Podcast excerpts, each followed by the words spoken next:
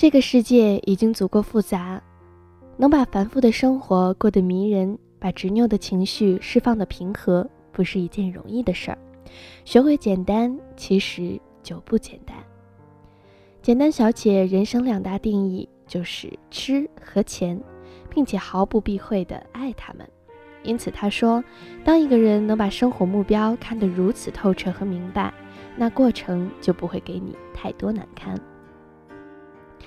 简单小姐是我室友一姐们儿，人生履历精彩的出奇。她出身农民家庭，经济拮据到学费都需要亲戚凑，更别提吃的能有多好了。但神奇的是，从初二起，她身材就开始走样，活脱变成了满身莲藕的胖妹。饱受欺负和冷眼，期间用过各种减肥办法都无果。最好笑的是，有一次因为节食，第二天体测直接晕到了操场上，然后住院花了家里几百大钞，在家懊悔的哭了好几天。可就在暗无天日的时候，突然世界裂了条缝。简单小姐在没有控制饮食、没有运动的忙碌高三，体重直线下降。半年减了将近八十斤，去体检说一切正常。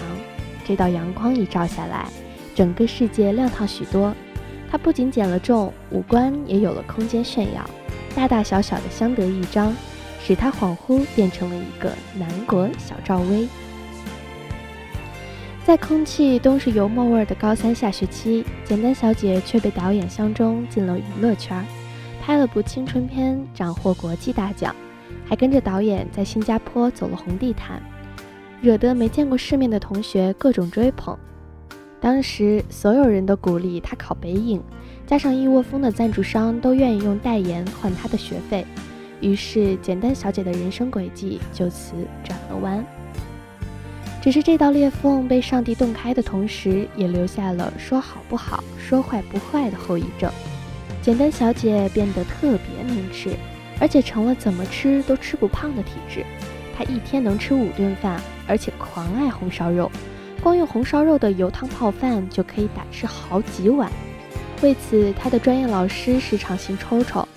说到大学，他来北京之后几乎没用过家里的钱，从小镇过渡到首都，三观短时间内被重置，他开始渐渐脱离了当初井底之蛙的归属感，转而对城市的霓虹产生兴趣。而兴趣的终极体现就是对钱的需要。至此，一个对吃和钱忠贞不二的女人完成终极进化。大二的时候，简单小姐被叫去一个古装戏的组，搭戏的基本全是咖，其中有一个水果卫视出来的小花旦，在观众眼里是个清纯的可儿，实则是个逼格高、耍大牌、严重被害妄想症患者。所有人，包括他。拍了定妆照都很满意，一致通过。可等到开机那天，却不见他踪影。同时迟到的还有简单小姐。那个小花旦说是因为觉得自己造型太丑，躲在酒店房间不肯出来。而简单小姐则是因为还在餐厅啃最后一块炼奶小馒头。于是开机第一天，简单小姐就得罪了剧组。但接下来的事更是让人啼笑皆非。小花旦经常拍着拍着借故上厕所。然后人就消失了，这可以理解为耍大牌。但简单小姐这种后辈居然也拍着拍着消失了。不过唯一不同的是，前者是真的失踪了，后者一定可以在餐厅或者酒店房间的零食堆前找到她。导演怒斥二人简直是 twins，组个组合可以让每个剧组喊祖宗。好在戏已经开机，临时换人代价太高，最终还是顺利拍完了。播出时还造成了小轰动，里面的女明星接二连三的上了位，耍大牌的小花旦也戏约不断，唯独简单小姐没什么动静，因为导演活生生把她贵人的戏份剪成了宫女。后来不知道是有人刻意为之还是怎么的，简单小姐在圈内换了名声，大家似乎把小花旦的丰功伟绩全加在了她身上，三年零戏约。连个摄像机都没见过她几次，于是渐渐的，连专业老师也冷落了他，如同清宫剧里一样，他彻底被打入了冷宫。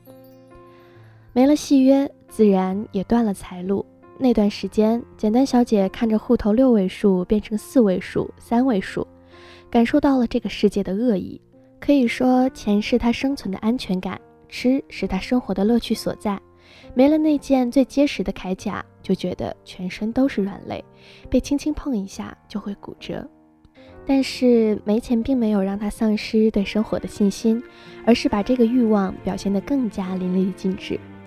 他说：“只有爱钱的人才能得到钱，这是宇宙给懂得坚持的人唯一的回应。”他把杂志上的名车、名表、包包和化妆品剪下来贴在墙上，在上面写上自己的名字，然后每天告诉自己，这些东西都会是他的。这还不止。他会每天早上起来，坐在床上，假装握着方向盘，然后左右摇晃着自己在开车。还好，这种在我们看来病态的行径，没有让他变成一毛不拔的铁公鸡，只是很会精打细算罢了。能花一百的事，绝不花二百。比如他在地铁口看上小摊贩的艺术摆件，人家开口要二百五，他就还到五十，对方不干。他潇洒地甩出五十块钱，就五十，干嘛？瞧不起人民币呀？起初我们都以为他疯了，但后来他闪婚嫁给了一个杭州的富商，从此开着豪车，拥有了杂志上的一切。我们疯了。我室友每每讲到这里，是各种羡慕、嫉妒、恨。他说，没人能理解他们当时的心情。就好比你大学毕业后还在屁颠屁颠的找工作，人家就结婚了，婚礼在一个跟城堡一样的酒店里，满场都是吃的，正中央还是辆南瓜马车，然后告诉你那是一座蛋糕，一座。婚礼一开场就跟童话似的，迎接她的那个三十多岁的老公，尼玛长得还像张智霖，这还让不让人活了？太缺德了！最关键的是，第一个月的工资刚拿到手。一半多就用来交了礼金，所以这个仇我室友打算记一辈子。于是每次简单小姐从杭州飞来，他都要敲诈勒索其一番。女人的报复心啊！最近一次见简单小姐，是她从荷兰旅行返程来北京看望我们。只见她把一本计划书从一行李箱的奶酪和饼干堆里拽出来。告诉我们，他要把北京某著名的连锁餐厅开到杭州去，迎接事业第二春，顺便每天只要踩踩油门就可以吃到自己最爱的东西。我们再一次被刺激了。室友说，他曾经也试过这种吸引力法则，把自己的脑袋剪下来贴在每一本杂志的名车上。他每晚睡前都看看彭于晏的微博，催眠自己这是他未来的男朋友。但到现在，宇宙都没空搭理他。我有次到杭州出差，简单小姐和她的张智霖招待我，两人恩爱爆表，一点儿都没有老夫老妻的平淡，期间也没发生过任何出轨剧情。张智霖说，他喜欢简单小姐最重要的原因，就是因为她聪明，知道满足。男人最怕的不是爱钱爱吃的女人，而是傻乎乎要了男人的一切，还必须按他的规定去爱他。当晚我们在黄楼喝酒，我边说着不能喝，边被他们灌，最后我们都醉了。我迷迷糊糊地听简单小姐讲那些年她的故事。她说，这个世上能把自己活明白的人没有几个，很多人缺少幸福感的原因是不知道自己要什么。我本来就很爱钱啊，所以我一点都不避讳，常把它挂在嘴边，让很多人知道。但是正因为有了这个目标，我才敢去行动，然后每一次收获，我都会感觉异常满足。对于吃也是这样，有人因晴天开心，因雨天沮丧，被外界牵动情绪，靠他人感受幸福，这些都不能持久，唯独自己心里对自己的认同，才是最牢固的满足。我当时听了这番话，如同醍醐灌顶，但还是忍不住笑他。原来喝醉之后就变成女文青了，这台词比我微博段子都还恶心。年底的时候，简单小姐的餐厅在杭州开张，说是生意很好，因为她经常跟顾客一起吃，大家都爱她。有几次还被年轻人认出来，说是在某某剧里演过一个宫女。简单小姐哭笑不得，想起那段经历，他突然爆料说，那个小花旦之所以老玩失踪，是因为偷偷把自己男朋友带到组里来了。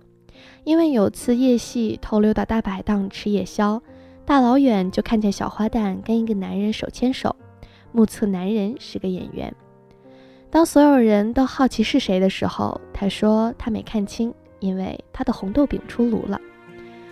或许生活的最好形态就是人走茶凉后，你仍知如何乐活；而人与人最悬殊的差距，就是有人知道自己爱玫瑰，有人只说他爱花。